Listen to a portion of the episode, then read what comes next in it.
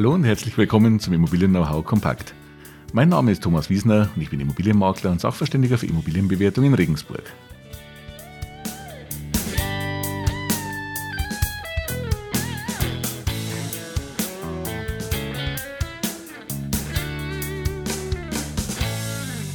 Ja, hallo und herzlich willkommen nochmal zum Immobilien-Know-how Kompakt und schön, dass Sie auch diesmal wieder mit dabei sind. Heute möchte ich mal auf eine Frage eingehen, die mir aktuell gestellt wurde und die, ja, wo ich der Ansicht war, das ist vielleicht auch für viele andere interessant. Und zwar die Frage, was passiert denn für mich als Mieter, wenn meine Wohnung, in der ich wohne, privatisiert werden soll, wie man oftmals hört, oder wenn sie zum Beispiel in eine Eigentumswohnung umgewandelt und dann verkauft werden soll. Das sind ein paar Themen, die wir jetzt auseinanderdröseln müssen. Und vielleicht einfach mal vorab gesagt, äh, man muss eines noch dazu sagen. Wir befinden uns jetzt zum Zeitpunkt dieser Podcastaufnahme im März 2021. Bitte, wenn Sie das später mal irgendwann hören, überprüfen Sie mal, was denn so die Rechtsprechung oder die Gesetzgebung noch gemacht hat. Äh, das Thema Umwandlung von Wohnungen in Eigentumswohnungen ist immer wieder auch momentan ein heiß diskutiertes Thema und äh, da wird auch über Umwandlungsverbote und so weiter gesprochen und diskutiert. Also bitte einfach auch mal schauen, was ist denn dann überhaupt möglich beim Thema Umwandlung einer normalen Wohnung in eine Eigentumswohnung. Das vielleicht vorab geschickt und jetzt müssen wir einfach mal ein paar Grundlagen vielleicht bilden. Man sagt, für was gilt denn dieses ganze Thema und worauf zielt diese Frage ab? Sie wohnen als Mieter, das unterstellen wir jetzt einfach mal, Sie sind Mieter, Mieterin einer Wohnung, dann gibt es ja zwei Varianten. Also entweder Sie wohnen in einem Haus, in dem mehrere Wohnungen sind, Sie bewohnen eine Wohnung davon und dieses Haus gehört einem Eigentümer und es ist nicht in Eigentumswohnungen aufgeteilt, sondern es ist ein Mehrfamilienhaus und Sie sind halt ein Mieter einer Wohnung oder Mieterin einer Wohnung davon. Die zweite Variante ist ja dieses Mehrfamilienhaus, das optisch jetzt genau das gleiche Haus ist und dieselben Konstellationen hat, ist aber nicht ein Haus auf einem Grundbuchblatt, das heißt eine Immobilie vor dem Gesetz, sondern es sind viele einzelne Immobilien, sprich Wohnungen, die zum Beispiel unterschiedlichen Eigentümern gehören. Das muss aber nicht sein, es kann auch einem gehören, aber wichtig ist, wie ist die rechtliche Konstellation? Ist es eine Eigentumswohnung, in der Sie wohnen? Also sprich eine abgeschlossene Einheit, die ein eigenes Grundbuchblatt hat und einzeln veräußerbar ist?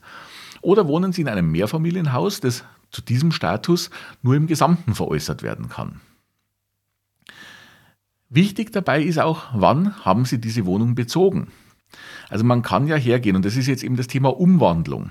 Ich kann ja hergehen und habe ein Mehrfamilienhaus, also ein Haus komplett mit, mit, einfach als Beispiel genannt, zehn Wohnungen darin, die gehören mir als Eigentümer und ich habe einzelne Mieter in diesen Wohnungen. Es ist aber ein Grundbuchblatt, ein Haus und ich kann nur das ganze Haus veräußern. Jetzt könnte ich als Eigentümer ja auf die Idee kommen, diese Wohn dieses Haus nach Wohnungseigentumsgesetz. Da habe ich ja viele Podcast-Folgen schon dazu gemacht zum Thema Eigentumswohnung und Wohnungseigentumsgesetz, auch zu den Neuregelungen des Wohnungseigentumsgesetzes vor kurzem. Wenn Sie das interessiert, da einfach mal reinschauen. Ich verlinke es gerne auch mal oben noch. Aber ich kann ja auf die Idee kommen, das Ganze jetzt aufzuteilen. Ich stelle also eine Teilungserklärung auf nach dem Wohnungseigentumsgesetz und mache aus diesem einen Mehrfamilienhaus zehn einzelne Eigentumswohnungen in unserem Beispiel. Eigentümer bin immer noch ich von allen Wohnungen, die dort drin sind.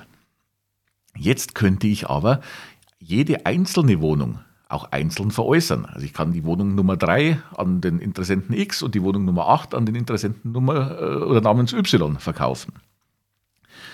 Wichtig für unsere Betrachtungen, die Sie jetzt als Mieter, als Mieterin betreffen, ist, zu welchem Zeitpunkt sind Sie in die Wohnung eingezogen und haben Sie Ihren Mietvertrag geschlossen? War es da noch das komplette Haus oder war es bereits eine Eigentumswohnung?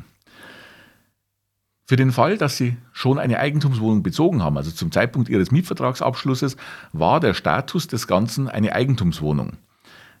Können Sie überspitzt gesagt jetzt aufhören, den Podcast zu hören, aber vielleicht ist es ja trotzdem spannend für Sie, denn dann gibt es keine Themen wie erweiterten Kündigungsschutz, wie Vorkaufsrecht und so weiter, wenn diese Wohnung nun veräußert werden soll. Denn wenn Sie in diesen Status schon eintreten, dann wissen Sie darum und das ist vielleicht jetzt auch ein ganz wichtiger Hinweis. Wenn Sie vorhaben, eine Wohnung zu mieten oder einen neuen Mietvertrag abzuschließen, erkundigen Sie sich doch bitte über den Status. Was, was, mieten Sie da eigentlich? Mieten Sie eine Eigentumswohnung oder mieten Sie eine Wohnung in einem Mehrfamilienhaus?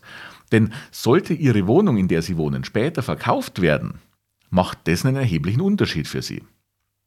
Also, nämlich Fall 1. Sie haben bereits eine Eigentumswohnung gemietet und die wird jetzt vom Eigentümer A auf den Eigentümer B verkauft. Dann ist es für Sie so, dass es kein Mietervorkaufsrecht gibt. Es ist oftmals fälschlich dargestellt, dass der Mieter immer irgendwo ein Vorkaufsrecht hätte, wenn seine Wohnung verkauft werden soll. Nein, das ist nicht der Fall. Sie haben kein Vorkaufsrecht. Ihr Vermieter, Ihre Vermieterin kann die Wohnung einfach an jemand anderen veräußern. Der muss natürlich in Ihren Mietvertrag eintreten. Also es gilt ja dieses Sprichwort Kauf bricht Miete nicht. Das heißt, er muss ihren Mietvertrag mit allen Konditionen so übernehmen und kann den nicht irgendwie einseitig auf einmal ändern. Also sie sind insofern ja auch in einem Schutzverhältnis, allerdings natürlich jetzt nicht zum Beispiel vor einer folgenden Eigenbedarfskündigung geschützt. Wenn der Erwerber berechtigten Eigenbedarf hat, kann er danach zum Beispiel eine Eigenbedarfskündigung aussprechen. Ganz wichtig, also wie gesagt, wenn Sie schon eine Eigentumswohnung gemietet haben, die diesen Status hatte, gibt es kein Mietervorkaufsrecht und keinen erweiterten Kündigungsschutz. Anders sieht das Ganze jetzt aus, wenn Sie in dem Haus leben des Status heute oder Stat, beziehungsweise nicht Status heute, sondern zu dem Status oder zu dem Zeitpunkt, muss man ja sagen, wo Sie den Mietvertrag unterschrieben haben, nicht einzelne Eigentumswohnungen waren, sondern ein einzelnes Mehrfamilienhaus. Zu dem Zeitpunkt haben Sie gemietet. Der Eigentümer teilt später das Ganze auf in einzelne Eigentumswohnungen, also nach Ihrem Mietvertrag und möchte dann ihre Wohnung an einen anderen verkaufen. Dann kommen wir jetzt zu einem Status für Sie, der Schutz für Sie auslöst. Nämlich jetzt haben Sie dieses Mietervorkaufsrecht und nur in diesem Fall. Das heißt, wird der Kaufvertrag geschlossen, auch wieder ganz wichtig. Sie haben also nicht in dem Moment, wo irgendwo geteilt wird, ein Recht, die Wohnung zu kaufen. Erst wenn diese Einheit an einen anderen verkauft werden soll, löst das ein Vorkaufsrecht für Sie als Mieter aus. Das heißt, Sie werden informiert, dass ein Kaufvertrag geschlossen wurde mit einem Dritten und haben dann die Möglichkeit, in diesen Kaufvertrag einzutreten oder eben auch nicht. Das heißt, Sie können den Kaufvertrag komplett sich anschauen. Sie können sich die Konditionen anschauen. Also zum Beispiel natürlich ganz wichtig, zu welchem Kaufpreis wurde das Ganze veräußert und können dann aber nur eine Entscheidung treffen. Möchten Sie zu diesen Konditionen in den Kaufvertrag einsteigen dann werden Sie statt des anderen der Erwerber und damit der Eigentümer später dieser Wohnung, aber natürlich nur zu den vorher ausgehandelten Konditionen. Sie können also nicht sagen, ja, ich würde gerne mein Vorkaufsrecht ausüben, aber ich würde gerne 50.000 Euro weniger bezahlen und auch andere Konditionen noch ändern. Wichtig also, nur der Einstieg in den Vertrag ist möglich, kein Nachverhandeln. Wenn Sie das machen, wenn Sie Mietervorkaufsrecht ausüben, wie gesagt, dann werden Sie statt demjenigen, an den eigentlich verkauft wurde, später Eigentümer Ihrer Wohnung. Wenn Sie das nicht machen, wenn Sie sagen, nein, es kommt für mich nicht in Frage, ich möchte weiter zur Miete wohnen, dann wird die Wohnung veräußert an den Dritten. Das wird Ihr neuer Vermieter. Aber auch jetzt haben wir wieder zum einen den Punkt, wo ich gerade gesagt habe. Wir haben das Sprichwort, Kauf bricht Miete nicht. Also derjenige, der die Wohnung dann kauft, muss natürlich in ihrem bestehenden Mietvertrag eintreten und jetzt muss er zu den Konditionen, die bestehen, eintreten. Also erstmal bleibt für Sie außer dem Namen des Vermieters und der Kontonummer, wo Ihre Miete hingeht, alles gleich. Sie haben jetzt aber von Gesetzesseite her einen erweiterten Schutz. Nämlich derjenige, der so eine Wohnung mit Ihnen drin erwirbt, kann nicht hergehen und sofort zum Beispiel wegen Eigenbedarf kündigen. Denn Sie haben einen erweiterten Kündigungsschutz. Sie haben mindestens drei Jahre lang zusätzlichen Kündigungsschutz, in denen keine Eigenbedarfskündigung erfolgen kann. Ich sage deshalb mindestens drei Jahre, denn das ist der Mindestzeitraum, den das Gesetz vorsieht. Es kann aber auch bis zu zehn Jahre sein. Die Länder und die Kommunen haben die Möglichkeit, Gebiete mit angespanntem Wohnraum festzulegen. Und dort kann es dann bis zu zehn Jahre dieser Kündigungsschutz sein. Also sollte sowas für Sie eintreten, sollte so eine, eine Umwandlung Ihrer Wohnung in eine Eigentumswohnung stattfinden und dann auch ein Verkauf, bei dem Sie nicht in, äh, in den Kaufvertrag eintreten wollen, prüfen Sie bitte, was gilt für Ihre Kommune. Das können Sie mit Sicherheit direkt über die Stadtverwaltung, über den Landkreis und so weiter direkt rausfinden eventuell auch im Internet oder Sie rufen dort einfach kurz an. Das kann man Ihnen auf jeden Fall ganz einfach sagen. Ist das Ganze definiert als Gebiet mit angespannter Wohnraumsituation, haben Sie eventuell bis zu zehn Jahren Kündigungsschutz, in denen Sie ja, erstmal auf der sicheren Seite in Anführungszeichen sind, keine Eigenbedarfskündigung zu erhalten. Aber nochmal, wie gesagt, das gilt nur, wenn Sie zu einem Zeitpunkt eingezogen sind, als das Ganze noch keine, juristisch noch keine Eigentumswohnung war und erst danach, nach Ihrem Einzug, dieser Status hergestellt wurde und dann veräußert wird. Ansonsten gilt das Ganze nicht. Wie gesagt, da müssen Sie immer ein bisschen so die, die Zeitschiene im Hinterkopf haben und schauen, was, was war zuerst, was ist erst passiert und, und wie war der Ablauf des Ganzen, was kommt für Sie in Frage.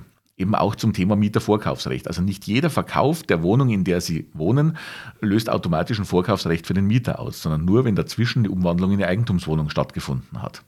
Das sind ganz wichtige Punkte dabei. Bei der Frage, die ich dazu gestellt bekommen habe, hat der Mieter in dem Fall ernsthaft überlegt, sein Vorkaufsrecht auszuüben. Es war zum einen natürlich die Frage jetzt mir gegenüber auch, ist der Kaufpreis, der dort vereinbart wurde, interessant, dass ich da eintreten soll? Das muss man natürlich klären und sich anschauen. Ein ganz wichtiger Hinweis, den ich aber dann auch noch weitergegeben habe an, habe an denjenigen Mieter, den ich Ihnen auch nicht vorenthalten möchte.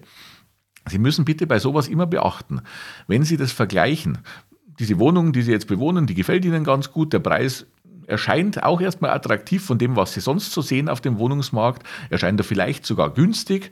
Da wäre es doch eine tolle Gelegenheit, dort in den Kaufvertrag einzutreten und nun vom Mieter zum Eigentümer zu werden.